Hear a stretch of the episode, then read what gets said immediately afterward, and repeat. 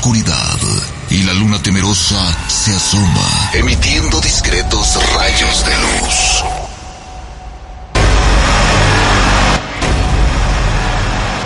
Sigue sus destellos, pues estos te abrirán un portal hacia una escalofriante dimensión. Y tú ya duermes con las luces encendidas. Radio Mexiquense presenta Historias del Más Allá. Te da la bienvenida a este tétrico portal. Rubén García Castillo. Adelante. Pasa.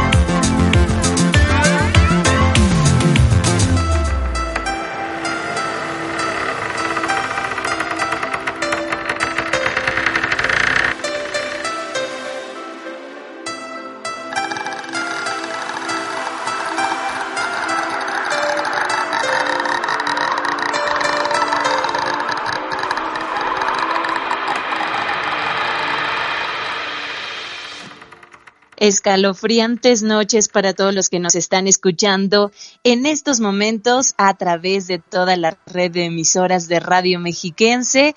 Qué gusto estar con todos y cada uno de ustedes en esta tenebrosa, muy, muy tenebrosa noche de cuarentena. Quiero darles la bienvenida completamente a nombre de este gran equipo que está detrás, que está haciendo posible que tanto mi compañero Rubén García como yo estemos transmitiendo desde nuestra casa. Eso es lo que nosotros queremos esta noche y para ello quisiera darles a conocer las líneas a las que ustedes se podrían comunicar. Aquí en el Valle de Toluca solo márquele 275 5627. 275 5627. También tenemos una línea internacional, así es. Es el llamado línea del terror. El número 800-590-3000. 800-593 o también puede enviarnos sus tenebrosos, oscuros y macabros mensajes al WhatsApp del terror.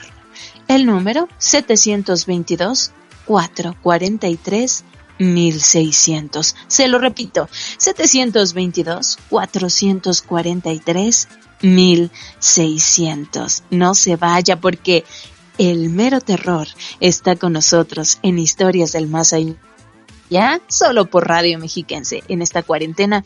Aunque es viernes y el cuerpo lo sabe, no importa porque pues no podemos salir mucho que digamos, ¿verdad? A ir a algún lugar, a pasarla pues con amigos presencialmente, pero eso no nos impide estar unidos, estar a través de cualquier medio de comunicación, muchos estamos de videollamada con amigos, em, otros estamos mensajeándonos todo el tiempo, mandándonos mensajes de voz. Es lo que nosotros queremos que hagan con nosotros, que nos envíen esas historias para que en esta tenebrosa noche eh, entre todos compartamos este material.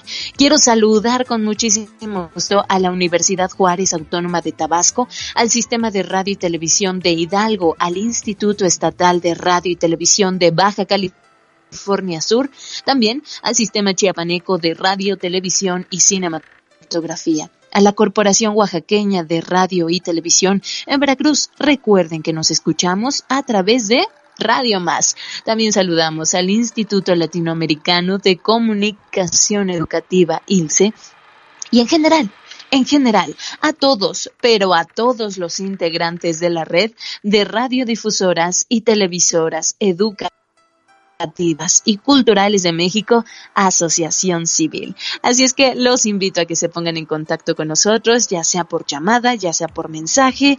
Queremos escuchar esas historias, historias y más historias. Y quiero agradecer mucho a la producción, a quienes están allá en cabina, ustedes lo saben, uniéndonos a este hashtag quédate en casa. Muchos de los que laboramos en Radio Mexiquense estamos en nuestros respectivos hogares, pero quiero agradecer mucho a mi querido Hugo Dueñas, quien está allá, alias Niño Dios, Niñito Jesús, bendícenos en, esta tenebrosa noche, por favor. Y también a mi querido productor, Carlos Gutiérrez, un saludo, un abrazo bien grande para ustedes que de verdad están haciendo un trabajo formidable desde las instalaciones de Radio Mexiquense.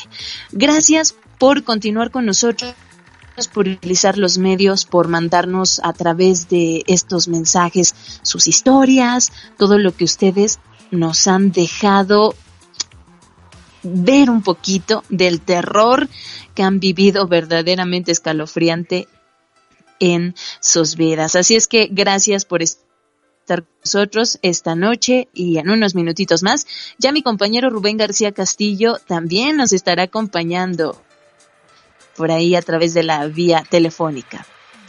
Así es que quiero, quiero por lo pronto mandar un saludo bien, bien grande a nuestra red de emisoras aquí en el, en Radio Mexiquense, seis emisoras unidas en estos momentos para llevar hasta ustedes lo mejor de las historias de terror. Valle de Toluca 1600 amplitud modulada 91.7 FM, en Zumpango 88.5 FM, Tultitlán 1080 de amplitud modulada, Ameca Meca 91.7 FM, Valle de Bravo 104.5 FM y nuestras repetidoras en Atlacomulco y Tejupilco. Los invito a que me acompañen a escuchar lo siguiente.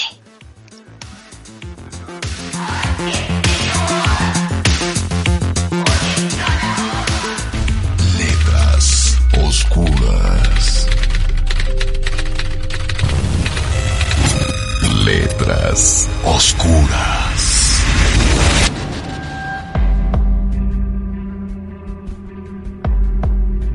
Esta es una historia que viví en Toluca en el año 2003. Mi nombre es Lulu. Nosotros vivíamos en un departamento ubicado en el centro de la ciudad, mi esposo, mi hijo y yo. Mi marido trabajaba como guardia de seguridad en una tienda departamental muy conocida. Por eso es que él llegaba muy muy tarde, más o menos a las 3 de la mañana. Yo llegaba de trabajar a las 7 de la noche y me iba a casa con mi hijo. Pasábamos la tarde juntos haciendo tarea normalmente.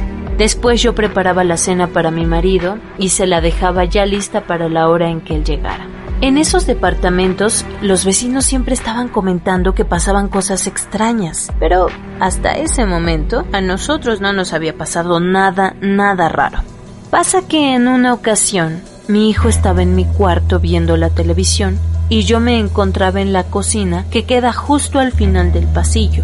Yo podía ver de frente a mí la estufa y a un lado estaba la puerta. Eran alrededor de las 10 de la noche y a lo lejos yo escuchaba el televisor y a mi hijo que se estaba riendo. En ese entonces él tenía 10 añitos. Todo estaba muy oscuro. Las únicas luces eran las del pasillo y la de la cocina que era muy muy tenue esa luz. De pronto, vi de reojo una sombra que atravesó hacia la sala y yo naturalmente dije, Hijo, ¿qué necesitas? Ya es bien tarde. ¿Qué estás haciendo levantado? En ese momento, escuché a mi hijo desde el cuarto responderme. ¿Qué? Mande, mamá. Yo sentí claramente una gota fría que recorrió mi espalda. ¿Lo ven? No era mi hijo. Salí rápidamente de la cocina, miré hacia la sala y hacia el comedor donde podría estar esa figura, pero ya no había absolutamente nada, aunque yo les puedo jurar Estoy segura que vi una sombra con la altura de un niño. Con mucho temor, obviamente, terminé de preparar todo, lo dejé listo en el comedor, apagué las luces y nos fuimos a dormir. Pero esa figura, sombra, ente o lo que sea que pasó a un lado mío, aún hasta hoy no lo puedo olvidar. Gracias por compartir mi relato. Tenebrosas noches para todos.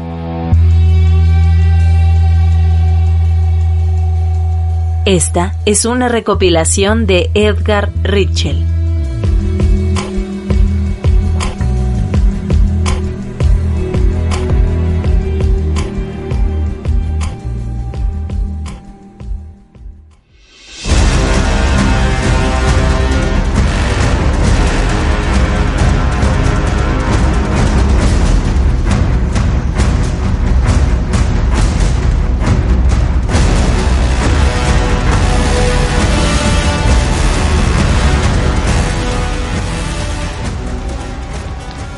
Ahí estuvo. ¿Qué tal esta tremenda historia? De verdad, algo tremendo que se vive y agradecemos mucho a Edgar Richel por mandarnos esta recopilación de historias. Y ya está con nosotros esa voz del más allá. Rubén García Castillo, amigo, ¿cómo estás? Hola Carmelita, muy buenas noches, buenas noches queridos amigos, aquí ya en el programa Historias del Más Allá Cierre de semana en este viernes 27 de marzo del el año 2020. Como siempre, pues el staff de lujo al tanto de la situación. Carlos eh, Gutiérrez allá en la producción, nos acompaña Hugo Dueñas en los controles, mi compañera y amiga Carmelita Peña Vargas, quien ella nos, nos dotará de toda la información a vida y por haber para el programa de esta noche. Carmelita, buenas noches, ¿cómo estás? Muy bien, amigo, muy bien. Aquí empezando con este tenebroso programa. Y sabes qué, que me da mucho gusto, Rubén. ¿Qué pasó? ¿Qué pasó? Que es, es viernes, el cuerpo lo sabe, pero no es un viernes para salir. Acuérdense, estamos en cuarentena. Quédate en tu casa. Entonces, Rubén, amigo, higo, higo, higo, Dime, ¿qué es lo mejor que podemos hacer quedándonos en casa en una noche de viernes? Escuchando el mejor programa de la radio en México, se llama Historias del Más Allá Carmelita, con una duración de dos horas, diez de la noche, de diez a doce de la noche, y pues estaremos escuchando esas historias, esas experiencias que han vivido los amigos historiomaníacos y que aún no encuentran una respuesta a ese fenómeno en el cual ellos fueron testigos oculares. Supongo, Carmelita, que esta noche no me vas a dejarme, no me vas a, alegar ni te me vas a poner al tiro de que las noticias y que las, eh, las historias que vamos a escuchar esta noche van a estar plagadas de misterio y de suspenso. Exacto, amigo. Yo estoy segura, escuchado todas y cada una de las historias de esta semana. Ay, Rubén, bueno, ya ayer hasta me estaba sugestionando. Sí, hombre, que estabas escuchando cosas bien raras. en serio, de verdad, no, no es broma, o sea, yo les ah. estaba escribiendo, oigan, se escucha algo, se escucha algo, y de producción me decían, cálmate, cálmate, ¿qué te pasa? Y yo, no, no, no, no, no, no, se escucha algo. Y ya me decían, es tu sugestión, Carmen, porque aquí no está pasando nada raro. Sí, efectivamente, Carmenita, solamente tus demonios no te dejaron en paz la noche de anoche. Gracias, amigo, gracias. Perfecto, Carmelita, pues vamos a empezar con el programa y qué vamos a escuchar esta noche, como siempre te pregunto. Por favor, por favor, amigo Rubén García Castillo, historias, historias y más historias. Muchas gracias, Carmelita. Pues bueno, estamos al pendiente de lo que suceda, de lo que transcurra en el programa. Y pues eh, aquí estaremos al pendiente y vamos a escuchar pues ya las primeras historias. ¿Te parece bien? Perfecto, amigo. Quedo al pendiente escuchándolas y que tengan dulces pesadillas. Gracias, Carmelita. Buenas noches. Sin duda que las vamos a tener. En principio de cuentas, María Félix de Chalco con nosotros en el programa. Buenas noches, Mari. Buenas noches. Hola, bienvenida y gracias por estar en Historias del Más Allá. ¿Alguna historia que quieras compartir, Mari, por favor? Sí, hay una. Mire, lo que pasa que por el de noviembre en noviembre, como siempre, el 2, el primero, pongo mi ofrenda.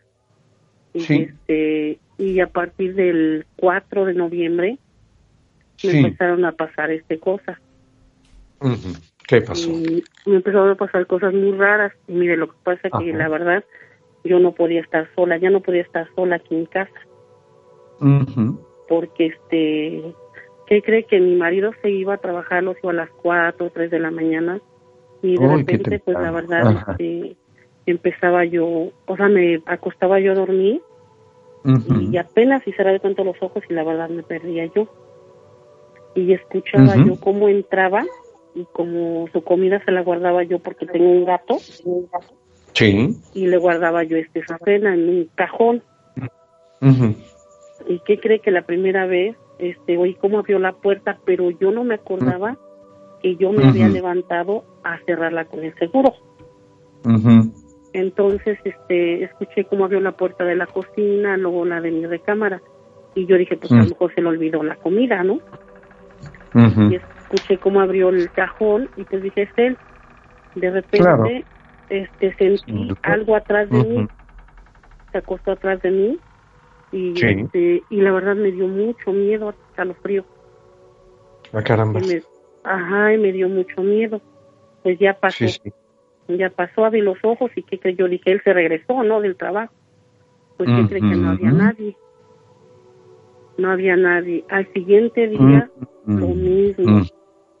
Y ya se escuchaban hasta los zapatos, porque él usa zapatos de casquillo, por el trabajo que él tiene.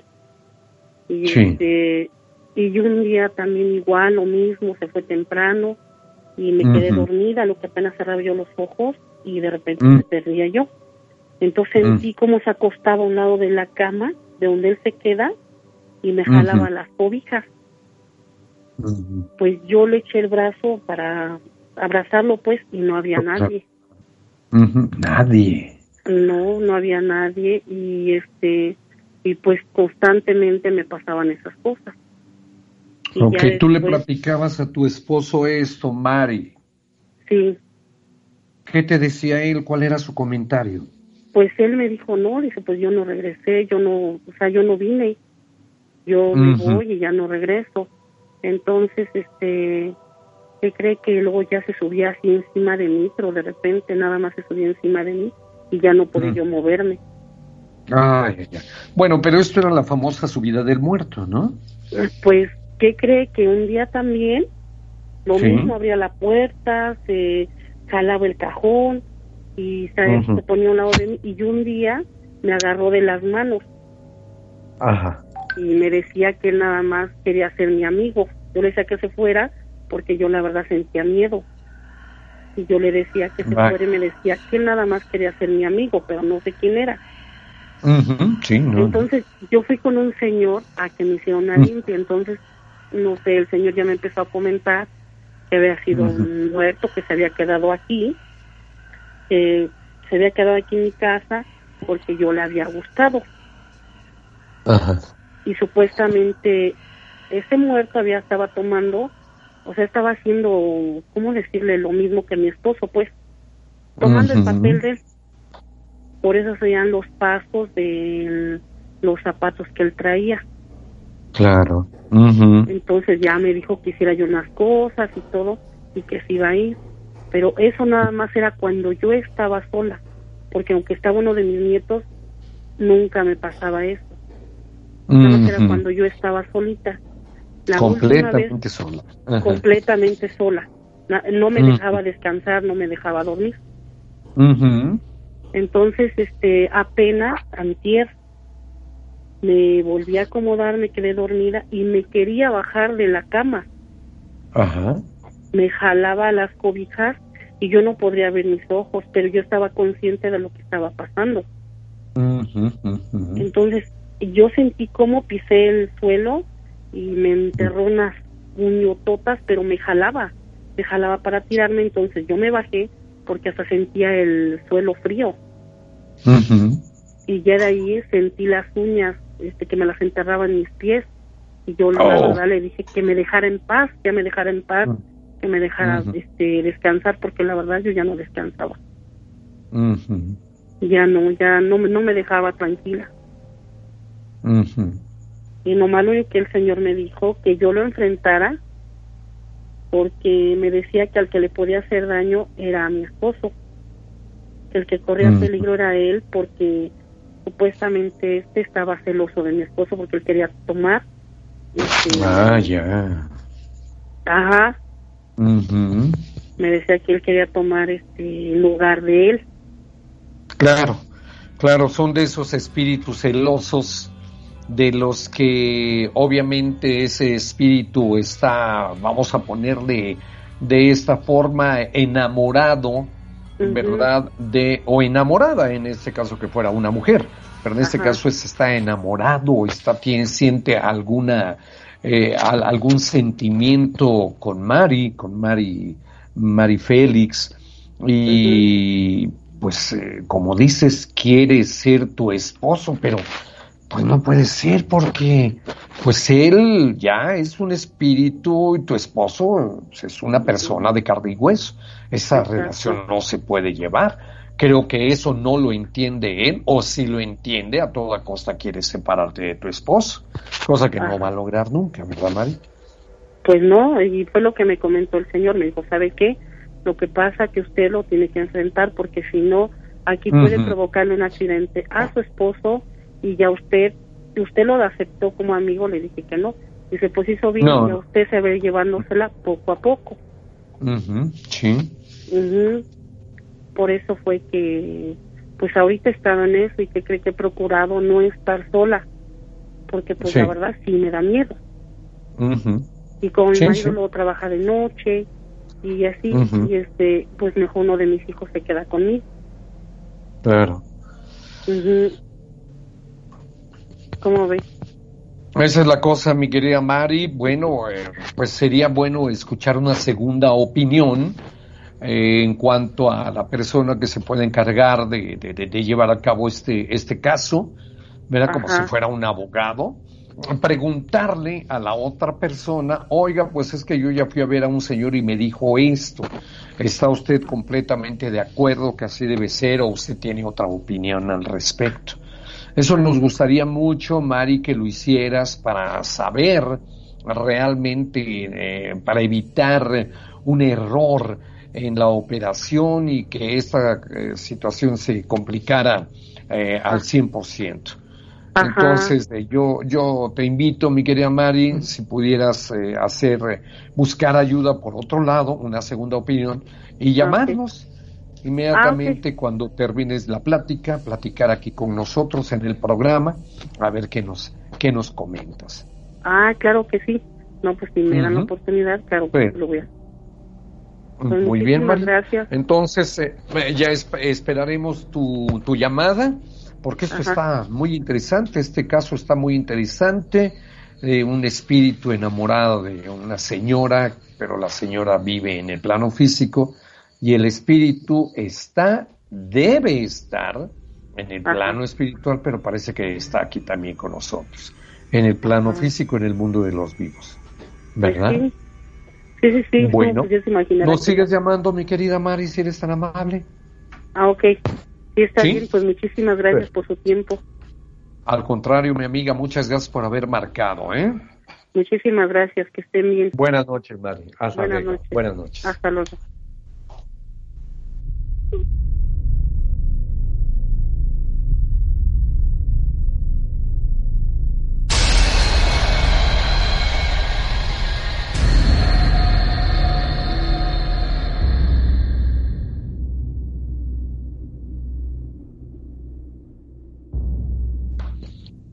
Amigos, y vámonos a la primera pausa del programa, aquí en su programa Historias del Más Allá, en su tercera temporada.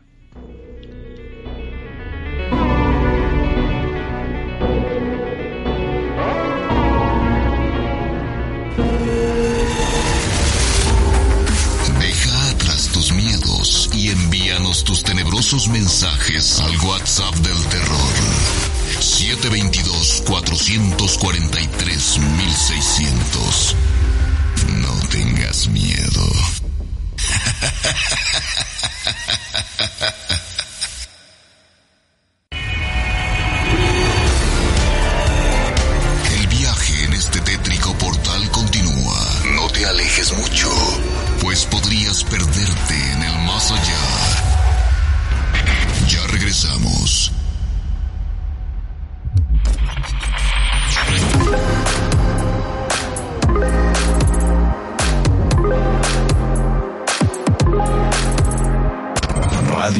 Mexiquense. ¿Estás listo para más terror? Alista tus oídos y por nada del mundo apagues las luces. Estamos de vuelta en historias del más allá.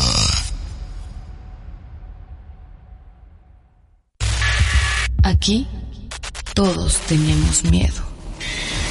Miedo de lo que hay en nuestro interior. Miedo de lo que hay en el interior de los demás. Miedo de lo que hay afuera. Historias del más allá.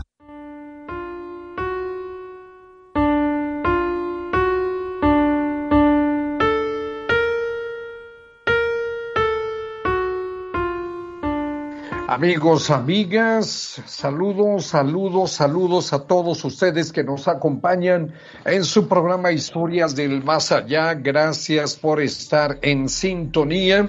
Eh, la línea del terror, usted ya la conoce, ya la sabe, se la repito con mucho gusto, 800-590-13.000, 800-590-3000. Y vamos a la siguiente historia de la noche. Estamos platicando, vamos a platicar con Guadalupe Pérez de Naucalpan en el Estado de México. Mi querida Lupita, buenas noches, bienvenida. Hola, buenas noches. ¿Qué anda haciendo usted, Lupita? Aquí para, lista para contar mi historia. Para contar una historia. Muy bien. Bienvenida, mi amiga. Póngase cómoda porque todos somos oídos. Vamos a ah, escuchar esa historia, por favor, Lupita. ¿Cómo empezamos? Bueno, mire, yo vivía en el municipio de Teloyucan, Estado de México, de allá son mis papás. Entonces, hay un lugar que le llaman el Polvorín. Sí. Que está este atrás de un río. Entonces, bueno, ahí pasa el canal. En ese canal hay unas compuertas. En esas compuertas hay un árbol enorme, es un pirul. En ese pirul mi abuelita me platicaba, cuando yo era niña, ella me platicaba que en las noches cuando mi abuelito venía de trabajar, Él trabajaba ahí en cementos, en Plan de Pantla. Entonces mi abuelita me decía que siempre, este, como a las 11 de la noche, iba a esperar a mi abuelito que ya llegara de trabajar. Él tenía que cruzar un puente que le dicen el puente de fierro. Entonces, dice que al momento de que ella llegaba ahí a las compuertas, pasaba un viejito con un bastón. Y siempre ella le saludaba y le decía, buenas noches, señor. Y el señor no contestaba. Pues mi abuelita se seguía caminando pero ella pues pensaba que era como una persona normal. Entonces de repente dice que ya voltea y pues que ya no está el viejito. Entonces ya después ya, este, bueno, fuimos creciendo un poco y mis papás vivían ahí pues cerquitas de las compuertas. Entonces dice mi papá que un día en la tarde fueron a lavar al río porque bueno, en ese canal anteriormente pasaba el agua muy limpia. Y dice que bajaban ahí a las compuertas a lavar la ropa y a llenar los garrafones para, para llevar agua. Claro. Entonces dice mi papá que al momento de que él se acercó a una de las piedras, porque había muchas piedras en ese entonces, ahí era donde ellos lavaban. Entonces dice que en esa piedra brotaba pues como una fuente, pero que esa fuente este brotaban monedas de oro. Y dicen que él agarró una de las monedas y de repente pues se perdió, o sea, ya no era el mismo el mismo paisaje, sino ya era todo un paisaje así muy bonito, muy con flores, con o sea, padre, ¿no? Y dice que él cuando agarró la moneda, pues mi abuelita y mi abuelito anduvieron buscándolo, pero ellos ya llevaban tres días buscándolo. Entonces dice que al momento de que él soltó la moneda, ya aparece otra vez en el canal, pero ya habían pasado tres días que él se había perdido. Oh, ajá. Entonces dicen que en ese árbol donde de donde sale el viejito, porque aún todavía sale y de ahí mismo mm. sale una carreta y en ese árbol pusieron una virgencita de, Guadalupe. Entonces dicen que aún así se sigue apareciendo el viejito y de ahí sale ah. una carreta. Y que esa carreta va directo a donde está el, el panteón municipal. Y se mete en una de las tumbas. Ahí en esta tumba hay un Cristo enorme. Y dicen que ahí se mete, pero el ahora sí que el que está ahí en el panteón él dice que él ha visto esa carreta que ahí se mete. Vaya, en la carreta, ¿verdad? Oye, este, Lupita, coméntanos, ¿a cualquier hora del día se aparece el viejito? No, el viejito se aparece después de las 11 de la noche, por eso la gente ya no pasa por ahí, por ese puente. Ah, ok, ok. Pero si hay gente que, pues, por diversas eh, situaciones, eh, pues eh, se encuentra en la calle a esa hora y es cuando lo ven. Ajá, es mm, cuando lo ven. No, no porque fuera la intención de verlo. Órale, vente, vámonos a ver si vemos al viejito. Le dice un compadre al otro. No, no, no, no. Por alguna situación, esa persona se encuentra en la calle y, aparece. interrumpa. ¿Sí? Este, que ese nada más se le aparece a, a cierta persona porque cuenta mi tío, no a cualquiera. Ajá. cuenta mi tío que a un compadre de él se le apareció y le dijo, ¿y si usted qué quiere? ¿Quiere entregarme la olla de oro? Y le dice, pues el viejito nada más le movió la cabeza. Pero dicen que al momento de que el señor ya lo fue a esperar al otro día de una noche, el señor ya amaneció muerto. Vaya. Entonces, digamos, e, ¿es tu tío? No escuché bien. ¿Tu tío es al que eh, le ofrece la olla de oro? No, me platica mi tío que a su compadre, el señor que ah, es ah, fallecido. de tu tío. Así es, efectivamente. Ay, qué cosas. Y nada más a él se le aparece. Sí, nada más a ah, él se le, se le apareció el, viejito. Ok, ahora, ¿lo sigue viendo o ya ha dejado de verlo? No, ya no. Como ellos ya se cambiaron de casa, ya no, ya no sabemos, pero luego la gente que pasa por ahí ya en la noche que viene de trabajar, los que ven por ahí, ellos lo han visto, pero es... Eh, es a lo que me refería.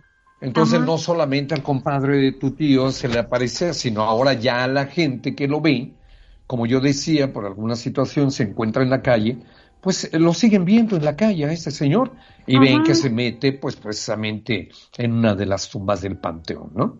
Sí, exactamente. De ahí el viejito sale, pero ya sale con la carreta y se va directo al, al panteón, pero dice mi papá que todavía él escucha que viene galopando los caballos, cómo se oye, y empiezan a ladrar los perros así bien feo. Vaya, vaya, vaya. Sí, esto que pareciera mentira, que ya debería dejar de pasar, ¿verdad, Lupita? Sí. Pues no, se sigue presentando y se siguen escuchando estos ruidos extraños, como entre otros el galope de un caballo. El galope del caballo, exactamente. Ajá. Qué bueno, muy buena historia, Lupita. Pues bueno, imaginándonos eh, todo el relato, lo estamos viendo como en una película. Nos gustó mucho esta historia. Te agradecemos mucho que nos hayas llamado, hayas llamado aquí al programa Historias del Más Allá. Sí, yo les agradezco mucho a ustedes. Y si tienes alguna otra historia más que quieras compartir, recuérdanos, mi amiga, eh, las puertas ah, están pues abiertas. es la del Nahual. Tienes una del Nahual, perfecto. Esa, esa historia va a ser para la siguiente llamada, ¿te parece bien, Lupita? Ah, Porque tengo formado un montón de gente que ya quiere participar en el programa. Está bien. Ok. Bueno, Lupita, pues mándele saludos a su gente que le están escuchando. Sí, pues yo le mando un saludo a todos los de Yoloyucan. Muy bien. pues, por allá nos estamos viendo pronto. Y un saludo a mis papás que viven ahí en la era.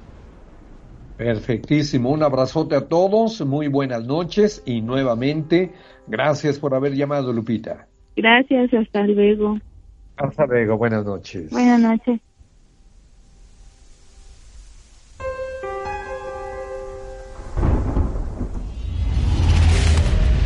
Dato del más allá.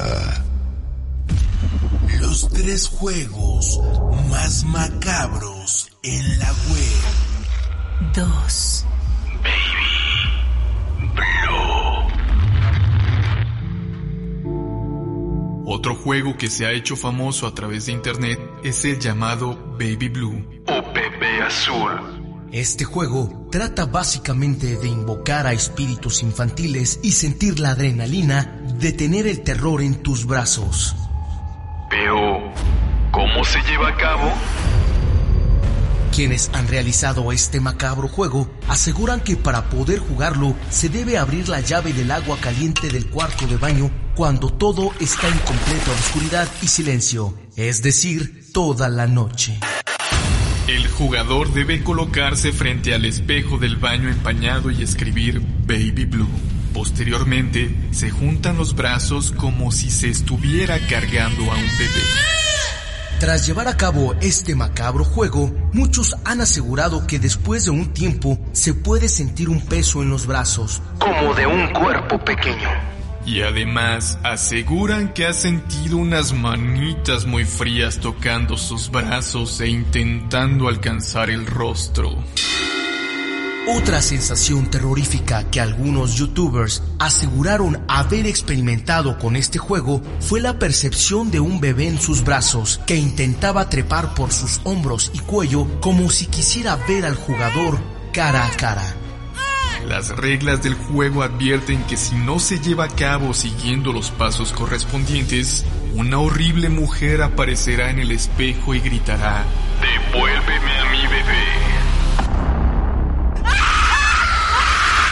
Sin embargo, aquellas personas que han realizado este juego han asegurado que no lo recomiendan, ya que puedes recibir ataques físicos como rasguños en los brazos y cara, así como invocar espíritus del más allá que después se convierten en una eterna pesadilla.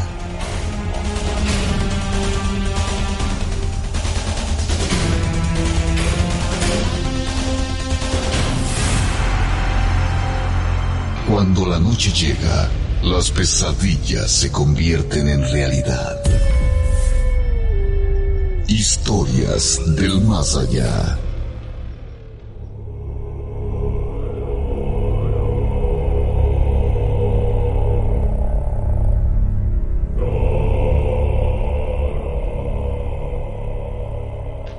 Saludo afectuoso, queridos amigos, su programa Historias del Más Allá a través de Radio Mexiquense, porque en Radio Mexiquense estamos contigo. 800-593 mil, la famosa línea del terror. Márquele y platicamos con mucho gusto de Historias del Más Allá. Aquí tenemos la próxima llamada, siguiente llamada, Madeline Miroslava de la Ciudad de México. Buenas noches, Madeline. Buenas noches. Hola, amiga, buenas noches, bienvenida. ¿De qué parte de la Ciudad de México te reportas? Pues yo los estoy viendo en televisión y directo de la Ciudad de México. Ah. No te escuché, eh, Madeline, por favor. Eh, te decía que de qué parte de la Ciudad de México llamas? Eh, no, eh, vivo, vivo en directamente ¿En dónde? No, no tengo ni eh, no vivo en ningún estado. No escucho bien. Pero bueno, vamos a escuchar tu historia, Madeline, por favor. ¿Qué nos platicas esta noche? Bueno, esta noche les traigo algo que me pasó hace años, cuando llegué a la primaria. Eh, bueno, eh, pues yo estaba en tercera de primaria y me pasó en dos años. Yo pues tengo una, una compañera que va, que vive ahí en la escuela porque es hija del conserje. Entonces, dice, un día nos estábamos en campamento porque el maestro nos avisó que iba del campamento. Entonces, como en la escuela es un plato laico y hubo notación de los estudiantes, entonces ella dice que las noches ella escuchaba que que se movían que tocaban la puerta como si la querían derrumbar. Entonces, pues el maestro dice que tenemos que pagar 140 pesos para ir al campamento. Entonces, pues todos nos fuimos y ahí estuvimos. En la noche, pues tenemos a jugar un rato porque casi no había nadie. Entonces, ya casi todos estaban dormidos y algunos maestros estaban despiertos para vernos. Entonces, eh, nos vamos a la parte de arriba y escuchamos como unas puertas se mueven y, las ventanas como que respiran y todo y el viento muy fuerte entonces empezamos a contar historias de terror y de qué programas vemos de terror y yo pues les conté que de, de aquí entonces ellos dijeron que a veces escuchaban ruidos aquí entonces escuchamos como alguien resignaba y decían, esta noche haremos encanto. Y pues nos dio miedo. Entonces nos fuimos a la parte de abajo donde estaban todos los maestros y, entonces nos sentamos con unos chicos que andaban por ahí. ¿Han escuchado por ahí? No. Y de repente como dijeron que sí, otros no. Entonces que vemos que se mueven nuestras cortinas y dijimos, seguro ese viento, pero no había viento. Eh, como se movían cosas y dijimos, pues bueno, eh, pues no debe ser pasando, sales en la escuela. Entonces, pues empezamos, empezaron a decir que pues, los estudiantes, y que esto, y que el otro, pero la verdad no me importó. Entonces nos metimos en la casa de mi compañera que vive allí en la escuela, nos metimos ahí y vimos como una, una silla se movió y sus juguetes como que se movían de lugar a otro y así. no tenía lógica ni explicación. Así que nos fuimos a ya entonces al día siguiente, porque eran dos días que teníamos que estar ahí, pues escuchamos como las puertas se abren, se prenden los luces y se apagan. Entonces fuimos a, otra vez a su casa y estuvimos ahí jugando, platicando, viendo videos y siempre que se, se, apaga la luz y pues vimos qué pasó y aprendemos y seguro de apagar solito.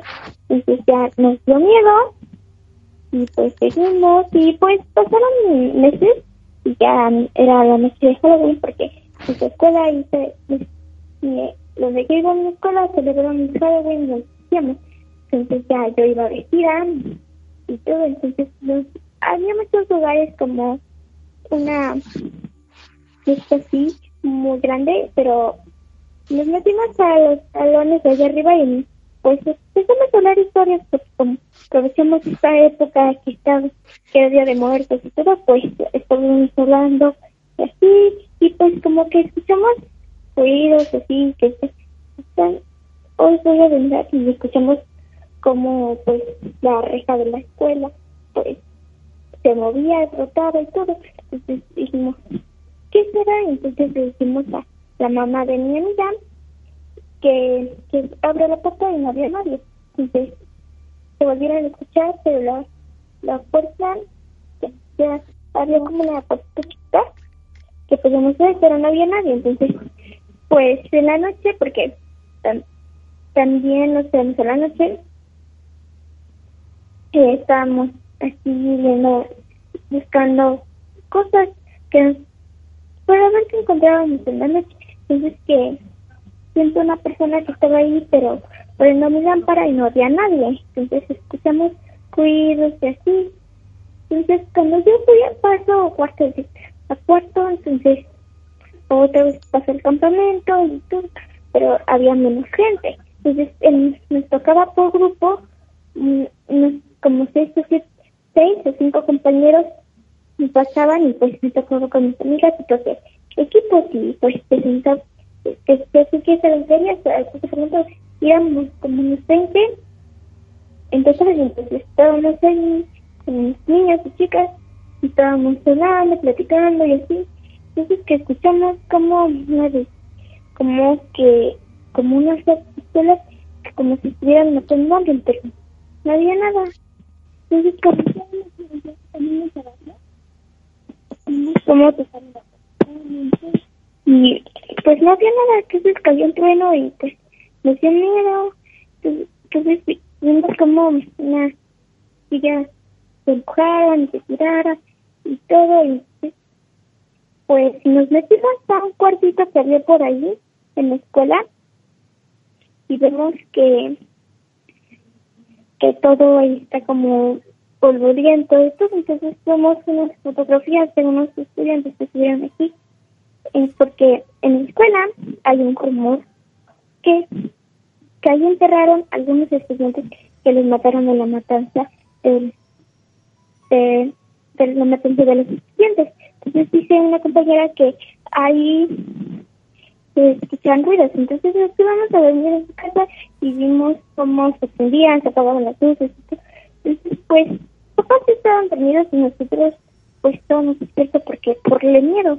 Entonces, pues le dijimos a nuestros papás que nos enterara ahí un rato mientras pasaba el campamento. Entonces vimos como una persona, eh, pues sería como la alianza es nueva, entonces nos asustamos porque no, en realidad ahí no pasaba mucha gente ya de noche. Y también nos da miedo porque la verdad que es una zona muy fea ya pasaron muchas cosas. Entonces, pues dijimos que no, no debemos de pasar porque ya, ya han pasado como un año desde la última vez, entonces que escuchamos como como si alguien estuviera poder un espíritu. Entonces, a, la pobre de mi amiga como que se volvió loca y no sé, no reaccionaba ni no recordaba, solo decía que tengo que vengarme, tengo que vengarme, tengo que vengarme estamos hablando de una posición. Entonces nos asustamos y pues tuvimos que llamarles a los papás y decir, ay, ¿qué les pasa a mi hija? Me dijeron y todo, entonces, pero pero después nos metimos a ya a su casa, ya que habíamos salido, nos metimos a casa, entonces que escuchamos que un, vaso de vidrio se rompe y entonces nuestra amiga pues estaba dormida. Entonces nos habíamos asustado mucho, pero no había nadie ahí. Sus papás estaban durmiendo y ni sabíamos que estábamos despiertos, que se despertaron después de terrible. Como como ya casi todos los alumnos estaban dormidos, pues nos fuimos al sótano de la escuela. Ahí, ahí están los récords de, lo que hemos ganado, los trofeos y todo. Tenemos como un trofeo se mueve. Que, que, no descansar en paz hasta que tenga que hacerlo. Entonces, pues nos asustamos y todo, entonces mejor nos, fuimos ya a dormir. Al día siguiente, pues todo normal, todo sencillo. Pero mi amiga seguía como loca, solo que ya cuando eran como los 12, ya se empezó a hacer normal. Entonces, otra vez Halloween, porque ahí se le muchas festividades. Entonces escuchamos como como rechina una puerta y todo. Entonces nos unimos con unos compañeros y decimos, como han escuchado ruidos últimamente, sí, sí, sí, sí hemos escuchado aquí ruidos porque nosotros también hemos escuchado ruidos, pero no sabemos por qué. Entonces vimos como una mesa de, de, de la escuela se mueve para adelante y unos para atrás.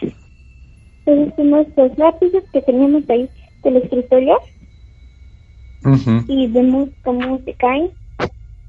Entonces nos dio miedo porque ya habíamos vivido cosas paranormales y pues dijimos, esto como que esto es solamente como empezar entonces nos empiezan a decir que que de los estudiantes y le digo yo que sí, sí, estamos estudiantes que es cosa el viento el aire entonces que vemos como nuestra radio se prende y, y como si hubiera algo de prende de los y pues nos ponen música de los años 70, 80 nos ponen esas músicas entonces pues nos asustamos porque nadie la había puesto. Entonces pues nosotros te dijimos a Madre, perdón, perdón que te interrumpa mi amiga pero se nos ha terminado el tiempo eh, terminamos con que pues las cosas que han sucedido por ahí en casita no son nada recomendables. Hablas del susto, hablas del miedo por todas las cosas que han pasado. ¿Esto sucede en la primaria? ¿Tú estudias en la primaria? Sí, bueno, yo ya estudié, ahora en la primera también sexto. Ajá. Ya, pues, y, y, esto sucedía en tu escuela, ¿verdad, Madeleine? Ajá entre otras cosas. Bueno, pues hemos terminado, Madeleine. Muchas gracias por habernos eh, marcado. Nos tenemos que ir a la pausa. Te agradecemos mucho por haber llamado y cuando tengas otra historia, nos vuelves a llamar, por favorcito. Sí, gracias, gracias. Pues. Hasta luego. Buenas noches a todos. Gracias, buenas noches. Hasta luego, amiga. Hasta luego.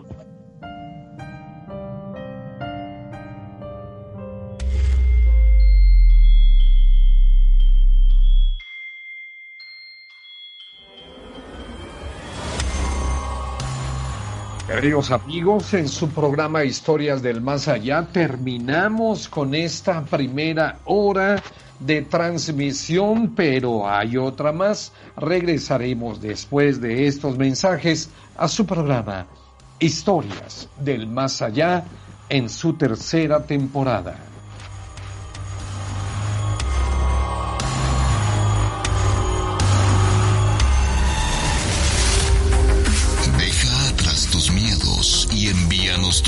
Tenebrosos mensajes al WhatsApp del terror. 722-443-1600. No tengas miedo.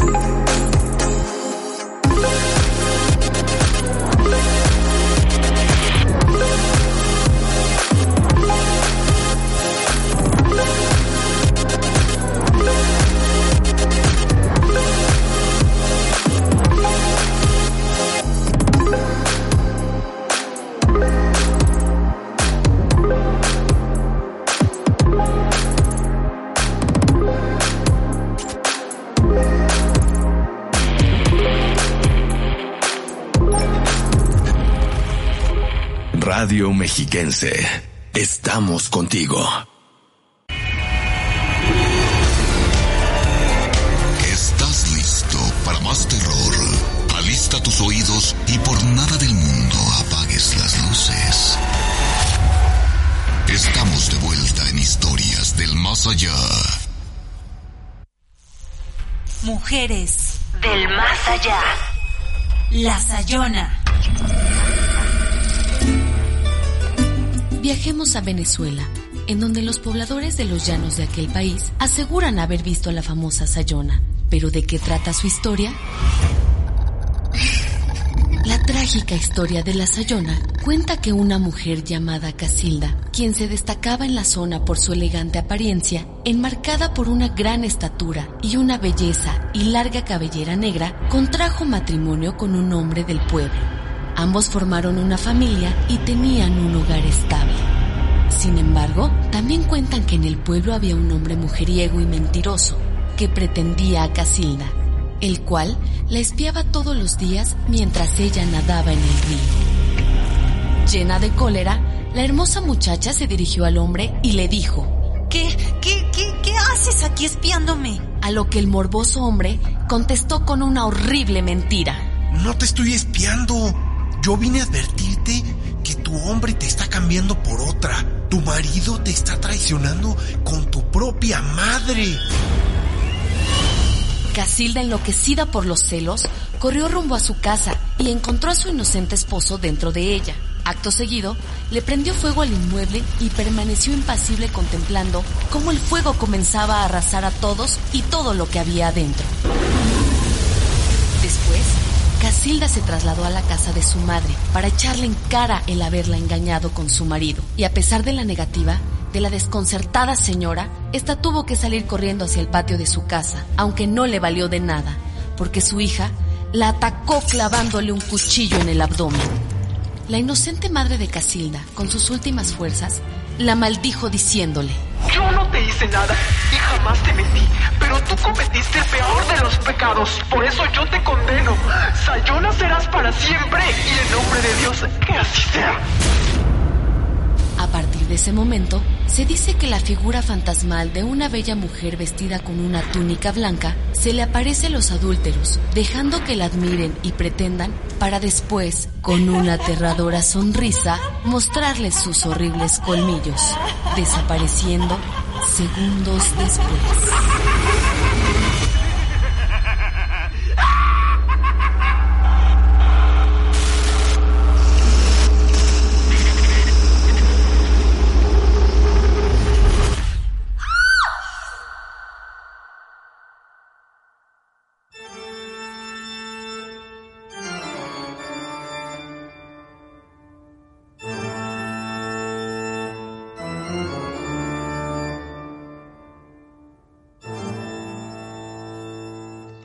Amigos nuestros, saludos como siempre, muy buenas noches en su programa Historias del Más Allá.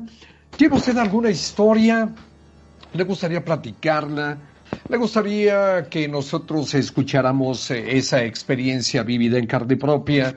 Hágalo a la línea del terror 800-590-3000 y con mucho gusto le vamos a atender como solo usted se merece.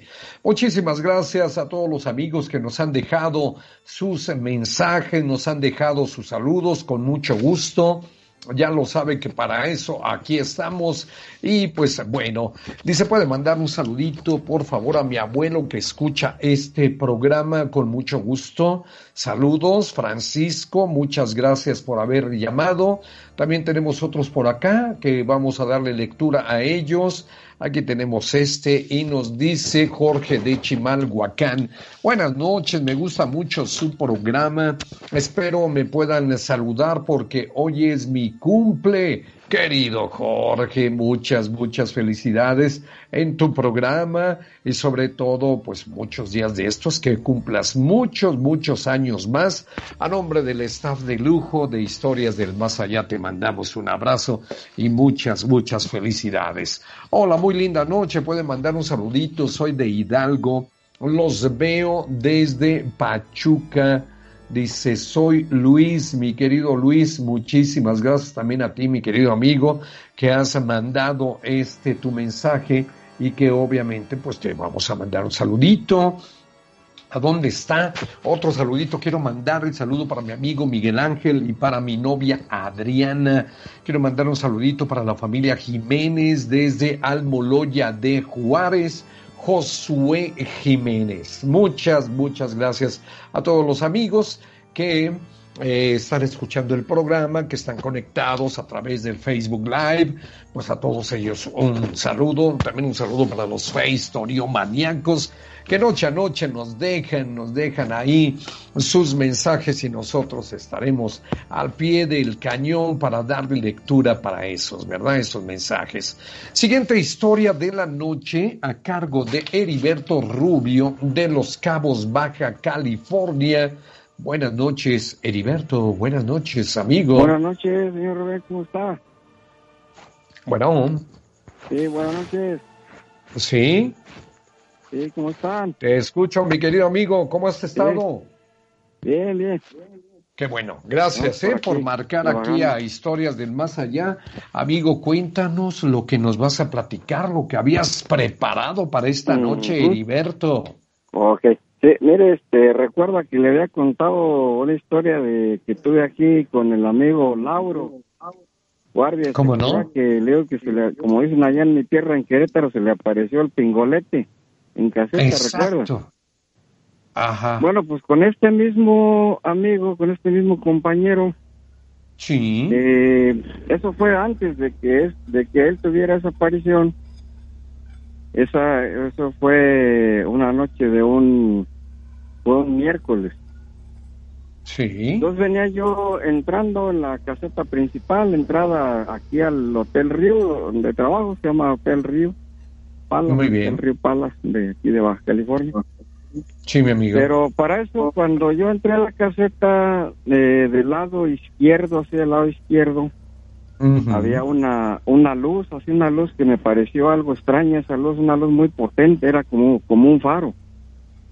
Lo, lo raro de eso es que se mantenía así con ese faro, digamos, como unos 10 minutos. Y luego cambiaba esa luz a varios este colores, así color rojo, color amarillo, como morado, azul, a varios calor, a colores y cuando cambiaba esos colores igual se mantenía así un cierto tiempo. Pero esa cosa eh, subía y bajaba, subía y bajaba, así como si estuviera analizando algo. Sí. La cosa es que yo llegué eh, allí donde estaba mi, mi amigo este Lauro, él estaba, hay una rampa para subir a lo que es recepción, lo que le llaman aquí el OBI. El. Entonces este, me dice el amigo este, oye, dice, estás viendo, ¿a poco vienes, estás viendo también esa luz? eso que se ve allá. Yo, sí, Leo, ¿qué crees que lo vengo cuidando de allá de, la caseta, Leo, ahorita que entré? Dice, oye, este, se ve pues medio raro, ¿verdad? Sí, Leo, quién sabe qué, qué será. Y para eso llegó otro compañero ahí, un señor de mantenimiento que se llama Paco. Y luego salió una secretaria también de recepción que estaba abajo en otra oficina y dice, de hecho se acerca la secretaria y le dice, amigo, no me digan, amigos, dice que están viendo lo mismo que yo. Y digo, la luz esa, sí, dice, este, la estoy cuidando desde mi oficina. y este, bueno, ella sacó su celular, le tomó una foto la cosa es que en eso, eh, que tendría ahí como una media hora ya para eso. Ya había pasado como una media ah. hora. En eso le digo a mi amigo, le digo, pues deja, voy a, a ponerme mi equipo, le digo, mis botas, digo, que yo me encargo del riego, ah, del jardín. Y le digo, para regar, y, y le digo, lo, lo cuidas, le digo, a ver qué pasa. Pero en eso, cuando di la, la vuelta, que me iba yo a meter a mi bodega, donde tengo mi herramienta, mi equipo, este, la cosa esa, esas luces, eso bajó y se metió como entre unos edificios, como entre unas casas así. Y le digo, oye, Leo, ¿ya viste dónde se metió? Sí, es que bajó esa, esas luces. Y caminó en los cuantos pasos cuando que vuelve a salir. volvió a salir igual, se mantuvo así en el, en el, en el aire un, momento, serían como dos minutos. Pero entonces mi amigo se le ocurrió señalarlo así con el dedo, con el dedo índice, estiró su brazo y lo señaló. Cuando él estiró su brazo, y se deja venir esa cosa. la cosa que pasó por arriba del edificio, del hotel donde estamos, que sería como, como unos tres, cuatro metros arriba del edificio, más o menos. Ay, apenas rasurando, digamos, la azotea del hotel. Y, y, bueno, yo me quedé ahí. Y este amigo sí se asustó. Cuando lo vimos venir, él se asustó y que corre para adentro bien espantado. Mi amigo Lauro, él sí se asustó. No, pues se nos vaya a atacar. La cosa era, digamos, un ovni, yo me imagino una nave, pues era como un cilindro. Entonces el artefacto es que se dejó venir así. Ya cuando ya cuando pasó por arriba de nosotros, ya lo vimos así cerquita, así arriba, porque pasó arribita del edificio, así, no no muy alto, de unos tres metros arriba. no, ya lo vimos clarito, así bien, era era color plateado, sí, plateado. Pero era largo, esa, esa cosa era largo como, da cuenta, como una palmera, así. Largo, así con la diferencia de un avión que no no no tenía los alerones, nada más era como un tubo así, un cilindro pues. Y enfrente tenía este el faro así que iluminaba y luego cambiaba a luces de colores. Y le digo, pues, esa es la historia, eso fue lo que nos pasó esa vez.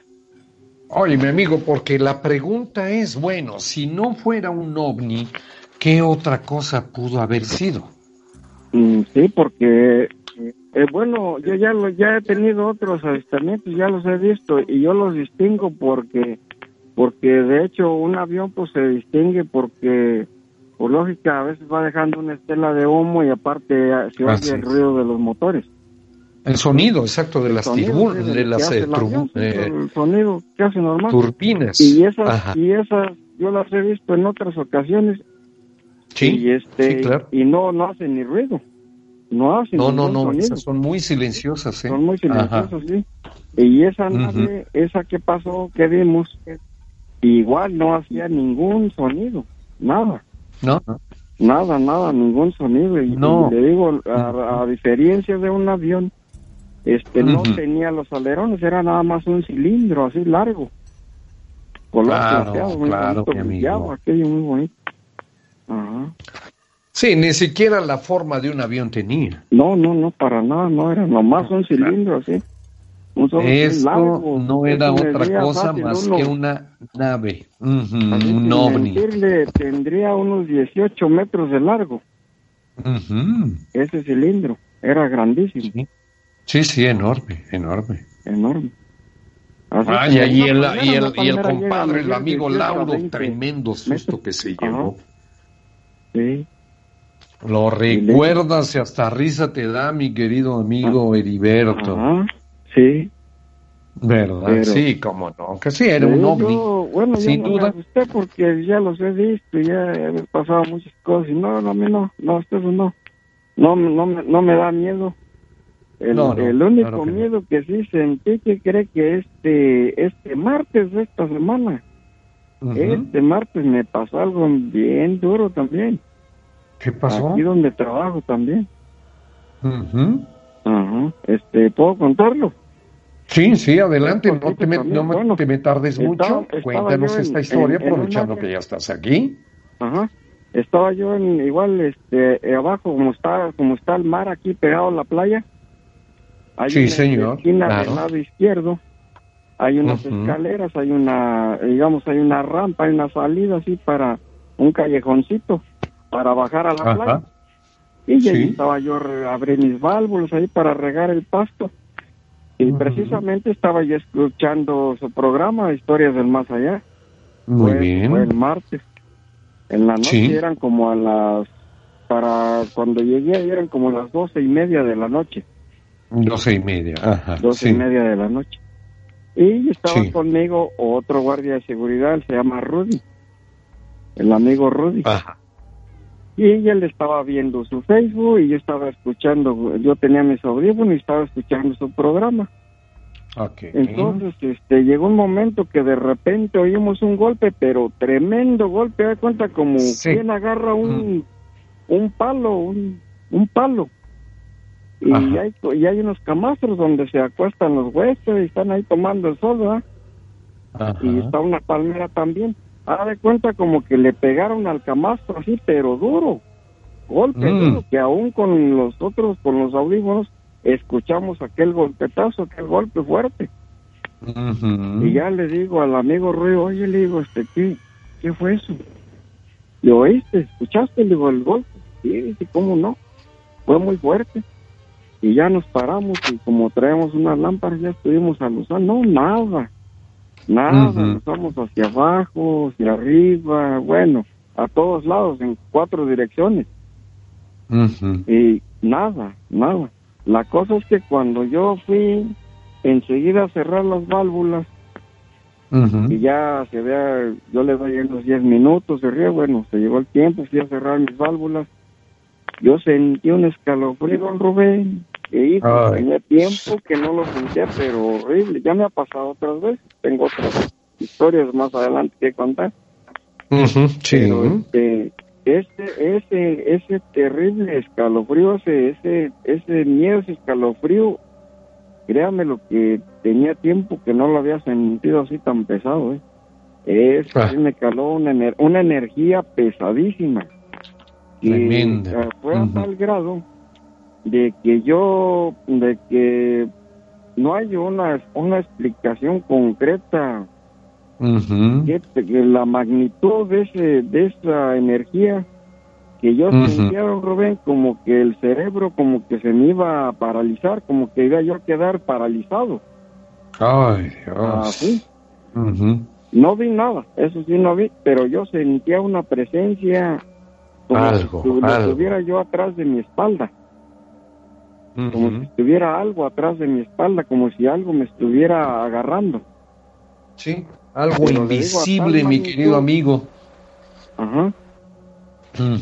No veías nada, pero sí sentías. yo como a desmayar, como que iba a perder el sentido, quién sabe cómo, así. Conocimiento, claro, sí, sí, te entiendo. Sí.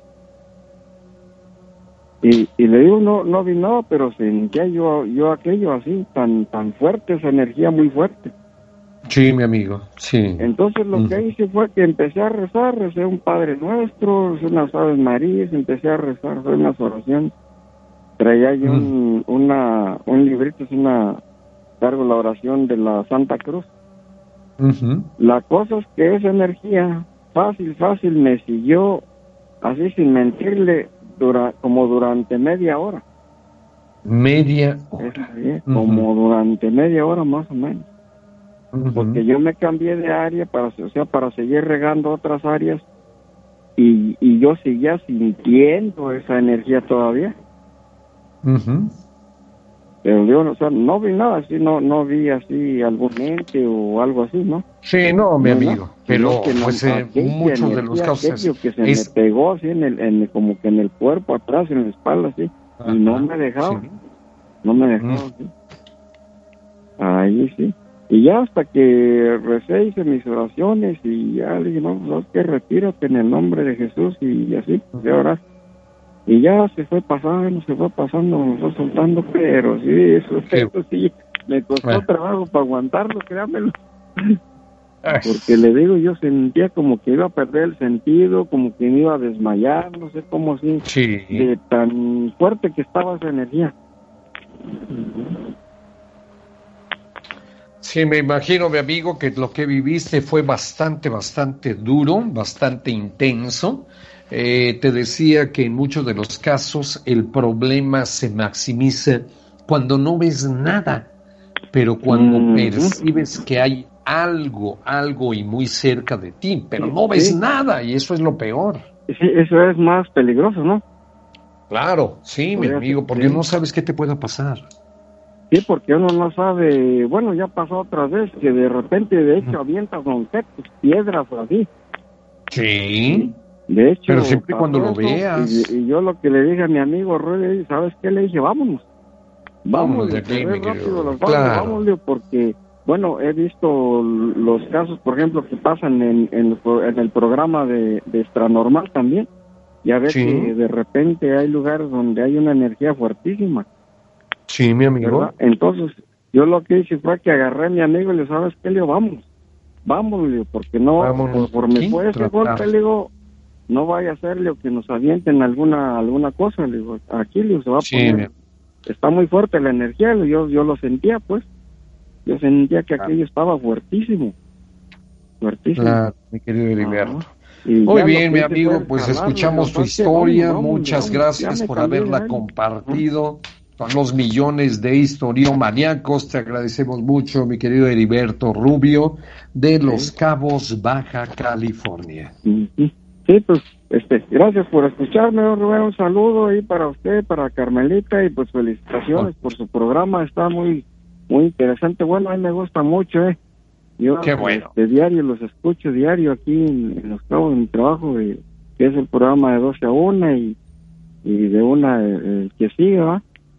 Así es, mi querido amigo. Pues no, pues no sabes cómo, cómo te agradecemos, mi querido Heriberto, el que estés con nosotros y que nos escuches y que pues vamos a, a seguir escuchando más historias. Esto fue más duro ¿eh? que esto que le platiqué ahorita. Eso que me pasó eh, eh, tiempo atrás, soy capaz de retar, créamelo así, al más valiente y, y si aguanta lo que yo aguanté. Claro, muy duro, pero por supuesto. platico. Bueno, nos sigues llamando, mi querido Heriberto. Nos dio mucho gusto que hayas estado con nosotros. Te deseamos pases bonita noche y vamos a terminar, eh, seguir escuchando más historias del más allá. Ok, señor Robert, un saludo y un abrazo. Que Dios los bendiga. Igualmente, mi amigo. Buenas noches.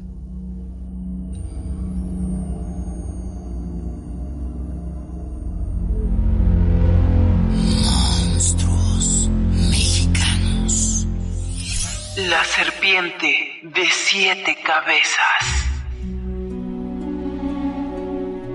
Siete son las cabezas del monstruo que abre túneles bajo la tierra y que luego, bajo las aguas, custodia el gran tesoro del mar, el origen de la vida. Siete son las regiones del mundo, las franjas del arco iris y los cuellos de la gran serpiente abuela. Siete son los pecados capitales, como las cabezas de Satán que el arcángel San Miguel debe cortar una por una, igual que al final de los tiempos, siete son las almas que tiene un nombre, según los indios mijes, y siete son los tentáculos poderosos de la naturaleza cuando ésta se enfurece. El temblor, el viento, la tempestad, el terremoto. La inundación, la erupción de los volcanes, el huracán devastador Frente a la monstruosa furia de los elementos, siempre hay un héroe imaginario que salva al mundo. Y cada vez que el valiente guerrero derrota a la serpiente de siete cabezas, ocurre una transformación espeluznante y maravillosa. Los cuellos de la serpiente, esparcidos por el mundo, se transfiguran en ríos asombrosos, en túneles, grutas misteriosas y barrancas, en corrientes marinas que acarician los corales y en caminos de lava petrificada, donde crece después nuevo musgo luminoso. Así pues, para conservar el orden del universo, el gran héroe del bien y el monstruo del mal luchan en nuestra mente, aunque nacieron juntos y juntos previenen recreando el mundo como dos hermanos en pugna. Esto produce grandes historias.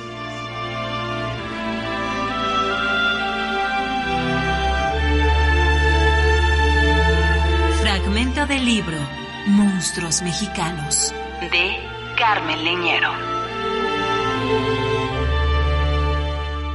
Cuando la noche llega, las pesadillas se convierten en realidad. Historias del más allá.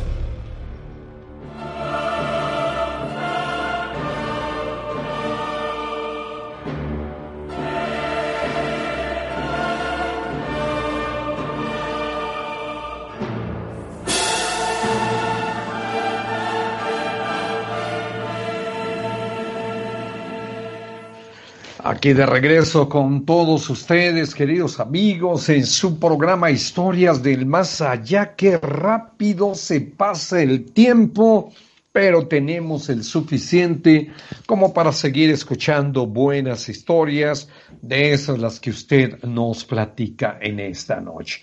Saludos en 800 590 3000 con mucho gusto.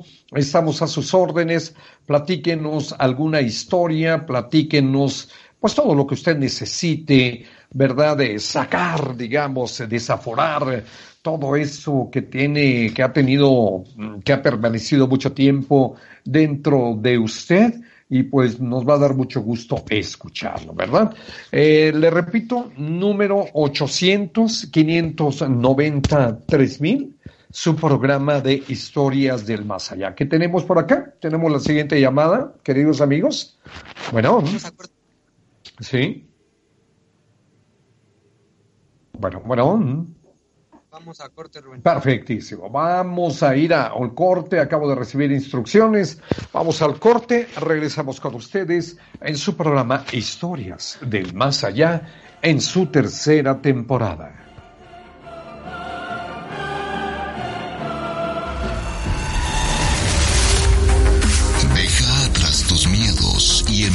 Envíanos tus tenebrosos mensajes al WhatsApp del terror 722-443-1600. No tengas miedo.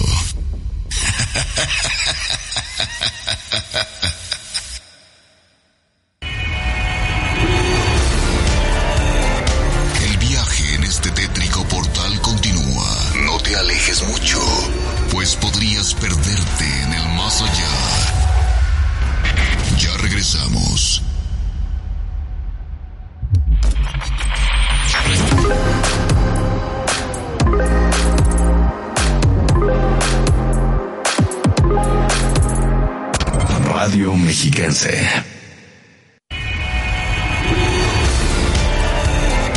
¿Estás listo para más terror?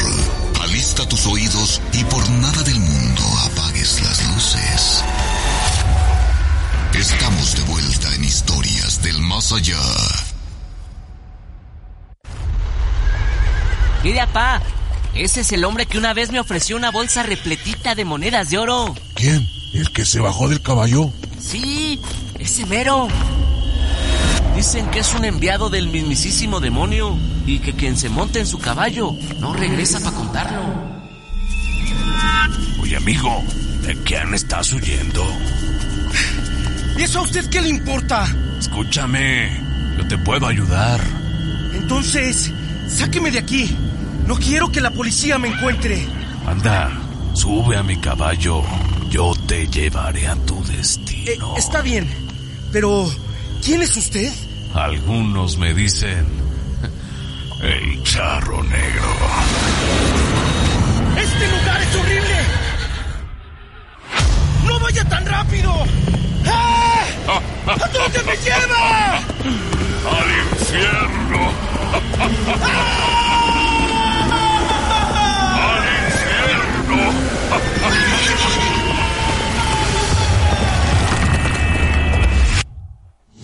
Historias del más allá.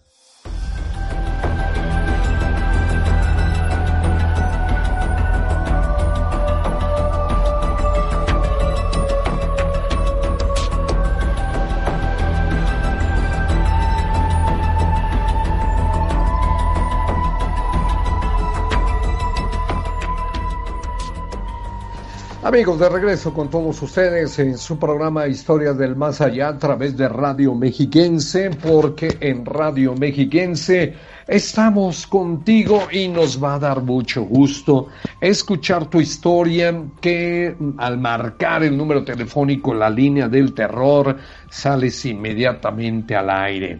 Estamos hablando del 800 593 mil 800 593 mil. Vamos a la siguiente historia de la noche y nos vamos hasta San Felipe Sultepec, en el bellísimo estado de Tlaxcala, con Antonio Alfaro. Querido Antonio, buenas noches. Buenas noches, mi amigo. ¿Cómo estamos? Bienvenido y gracias por estar en sintonía, mi amigo, con historias del más allá. ¿Qué nos vas a platicar, mi querido? Ah, mira, la historia que te voy a contar este, ya tiene unos ayeres. Aquí para que nos vayamos ubicando, estamos como a 500 metros de las ruinas este, de Tecuaque. al costado pasa un camino real antiguo. La casa de mis padres este, está acostado de, del camino real. Más o menos te hablo de, pues sí, ya tenía yo como unos 10 años, parece. Más a la hora de, de, acostarme, este, mi, mi, cuarto da una ventana, pues. Ajá. Eso como de las 12, una de la, de la, de la noche, oí que caminó, caminó un charro, pues. Pues digo un charro porque pues sería como van sonando las escuelas. Pasó por la ventana ah. y había luna llena, se vio el reflejo y se paró, se, se recargó en una, una pared, en una pared y llegó un, un este un, un búho, una lechuza, estuvieron ahí como una media hora, una media hora y este, se veía la sombra, así te digo, del, de, digo de charro porque pues, se, veía las, este, las escuelas, se quedó ahí recargado, pues una aproximada de una, yo le calculo una media hora, unos sí, 40 minutos. Y este y volvió a retornar, se volvió a regresar y se fue caminando por, por lo que es el famoso camino real esa es una pequeña historia, te digo, y bueno, no, yo no podía dormir, más bien ni dormí con la, con el miedo de estar, de que estuvo ahí recargado. Así es. Me dices que son hace, eh, bueno, esto sucedió hace 10 años, ¿no? Eh, no, yo tenía 10 años. Tú tenías 10 años de edad, eras un niño, un niño sano, un niño inocente, no pensabas en cosas del, del más allá, de los espantos o algo, y cuando de repente te topas con esto, mi querido amigo, pues lo acabas de decir, no puedes ni dormir en varios días. No, pues no, pues para empezar ni dormir lo que restó de la noche, no, no dormí nada. Nada, al otro día sí estuvo normal tu sueño. Pues, o también había cierto temor pues porque llegara a pasar no porque pues nomás volteaba para la ventana para ver si sí o no pero ya no, no claro pues sí efectivamente esto deja marcado a las personas verdad sí. Antonio ajá. Sí digo así es una pequeña historia que me pasó y híjole pues no no sé ni y bueno eso ahí quedó así y jamás hasta la fecha ya han pasado 30 años y no nada nada Nada, mi querido amigo, pues qué bueno nos damos de santos, ¿no? De pues que no haya pasado otra cosa por ahí. Muy bien, mi querido Toño, pues un saludote hasta San Felipe Sultepec, Tlaxcala, supongo que es un lugar bellísimo, ¿no? Sí, estamos aquí al, lado, al lado norponiente, pegando a Texcoco a 15 minutos. Estamos ah, mira, estamos muy cerquita, mi querido amigo. estamos cerquita, sí, digo, ya con los años pasando, Aquí estamos a, de tu pobre casa, estamos a, a un kilómetro del famoso puente, puente de Marqués. Aquí por este rumbo, cuando se llegan a rascar cisternas y eso, pues se encuentran todavía esqueletos y todo. Ándale. Sí, es que por este lado hay muchísima historia. Muchísimas historias que poco a poquito, de las que tú te acuerdes, nos vas a hacer el favor de llamarnos para ilustrar el programa, ¿verdad? Sí, claro que sí, hay, hay, otras pequeñas este, historias cortitas que me han ido pasando, pero pues ahí más adelantito le vamos dando chance a los demás amigos. Ándele, mi querido amigo, yo le agradezco mucho su paciencia y sobre todo su comprensión. Entonces nos seguimos escuchando, ¿te parece bien? Órale, mi amigo, que estés bien, un saludo a la distancia. Gracias, igualmente. Cuídate mucho, mi Toño, te mandamos un abrazo. Gracias. Ándele pues, buenas noches. Dulces pesadillas o como dicen. dulces pesadillas. que tengas dulces pesadillas, amigo. Gracias.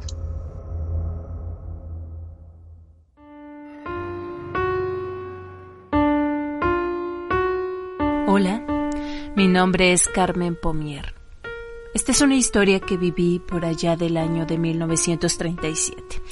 En ese entonces yo era la jovencita de 17 años.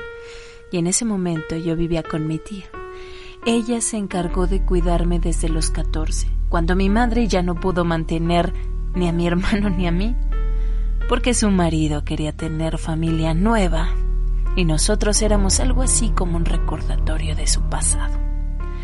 Yo nací en Tampico A unos metros del mar del Golfo, las olas se alcanzaban a ver desde la ventana de mi cuarto. De hecho, había días en que mi hermano Jorge y yo caminábamos por la costa hasta regresar a casa, solo para ser castigados y golpeados por ella.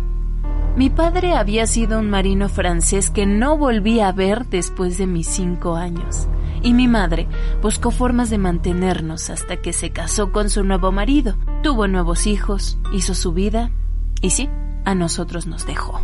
Mi tía vivía en la Ciudad de México, en una gran casa con sus hijos que ya eran mayores, así que nos recogió de muy buena gana. Llegamos con 14 y 10 años. Nos dio educación durante el resto de su vida. Años después de que mi madre nos abandonara, comenzaron a pasar cosas muy extrañas en torno a mi habitación. Mi tía me recomendaba siempre que escribiera cartas para mi madre, pero la verdad es que yo le había guardado tanto rencor durante más de 15 años, desde el primer día que me pegó hasta aquel en que nos abandonó. Y yo no la quería ni recordar, era como si ella ya no existiera para mí pero durante una semana entera se escuchaban sonidos como de pisadas fuertes. También había momentos en que claramente se oía un cuerpo arrastrándose por el piso del cuarto. En las noches yo alcanzaba a escuchar lamentos de mujer que venían de afuera de mi ventana, la cual daba al patio central. En ese entonces nos pedían siempre dejar las puertas abiertas en toda la casa, y yo, al ser una mujer, no podía recorrer la casa de noche. Ni siquiera se me permitía tener luz después de las ocho. Y yo ya no podía dormir bien. Y mi tía no le daba importancia a esto. Decía que era mi mente, que era yo la que me estaba asustando todo el tiempo. Pero les puedo jurar que yo sentía claramente cómo alguien estaba detrás de mí, pero no podía ver a nadie cerca. Dios, Solo era esa horrible sensación detrás de mí. Las noches eran cada vez más insoportables y mi tía insistía en que debía comunicarme con mi madre pronto, porque uno nunca sabe. La última noche yo estaba sola con mi camisón, recostada en mi cama leyendo la Biblia. Yo tenía tres candeleros con velas para mi cuarto. Hacía mucho, mucho frío Así que me levanté a cerrar la ventana y a través del cristal pude ver una figura oscura muy alta atravesando el patio a lo lejos. Me quedé paralizada, no me salía ni voz. Me di vuelta rápido y me tapé con las cobijas. Cerré fuertemente los ojos esperando quedarme dormida de inmediato. Duérmete, duérmete, duérmete, esto no está pasando. Yo quería pensar que todo era un sueño, como pude, como pude, grité. Llegó corriendo mi tía y me preguntó, ¿qué está pasando? ¿Qué tienes? Yo le conté lo que vi. Ella preocupada me dijo que llamaría al padre de la iglesia para que viniera a visitarnos al día siguiente. Mi hermano Jorge nos contó cómo mi madre había venido a visitarlo, que lo había levantado de la cama y lo había abrazado pidiéndole perdón. Mi tía y yo escuchamos a Jorgito pero pues no creímos nada de eso. Esa noche, bien lo recuerdo, el sacerdote llegó y roció la casa con agua bendita. Pero al anochecer, los mismos sonidos volvieron a hacerse presentes. Esta vez, mi tía también nos escuchaba. Juntas en mi habitación comenzamos a rezar. Cuando de pronto, las velas de los tres candeleros se apagaron al mismo tiempo. Mi tía y yo no nos detuvimos, pero me comenzó a subir un frío desde la pantorrilla hasta la nuca y por la puerta de mi habitación. Ambas vimos a mi mamá. Aún lo recuerdo. Era mi mamá flotando unos 30 centímetros del piso, avanzando hacia nosotras. Tenía una cara desencajada, con la boca abierta, parecía intentar decir algo pero no salía ningún sonido. Recuerdo que alargó los brazos hacia mí y yo solo apreté los ojos y rece fuerte. Padre nuestro que estás en el cielo, santificado sea tu nombre, venga a nosotros tu reino. Hágase tu voluntad en la tierra como en el cielo.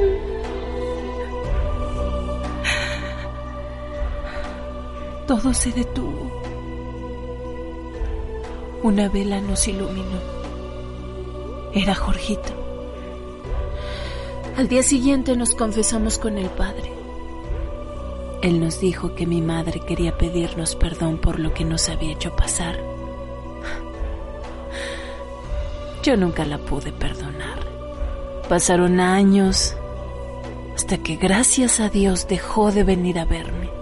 Hoy espero que ella descanse en paz. Actualmente, es decir, en el 2020. ya todos nosotros hemos muerto y juntos los saludamos desde el más allá. Tenebrosas noches.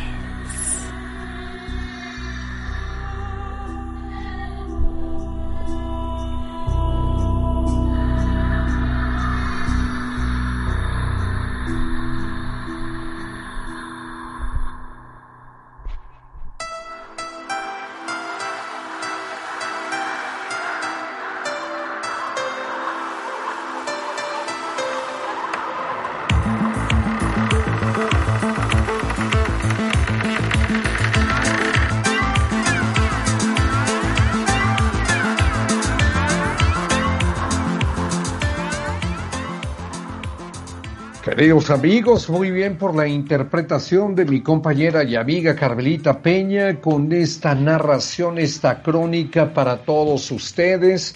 Un saludo cordialísimo para Osvaldo Erseg, saludos desde Lerma, excelente programa.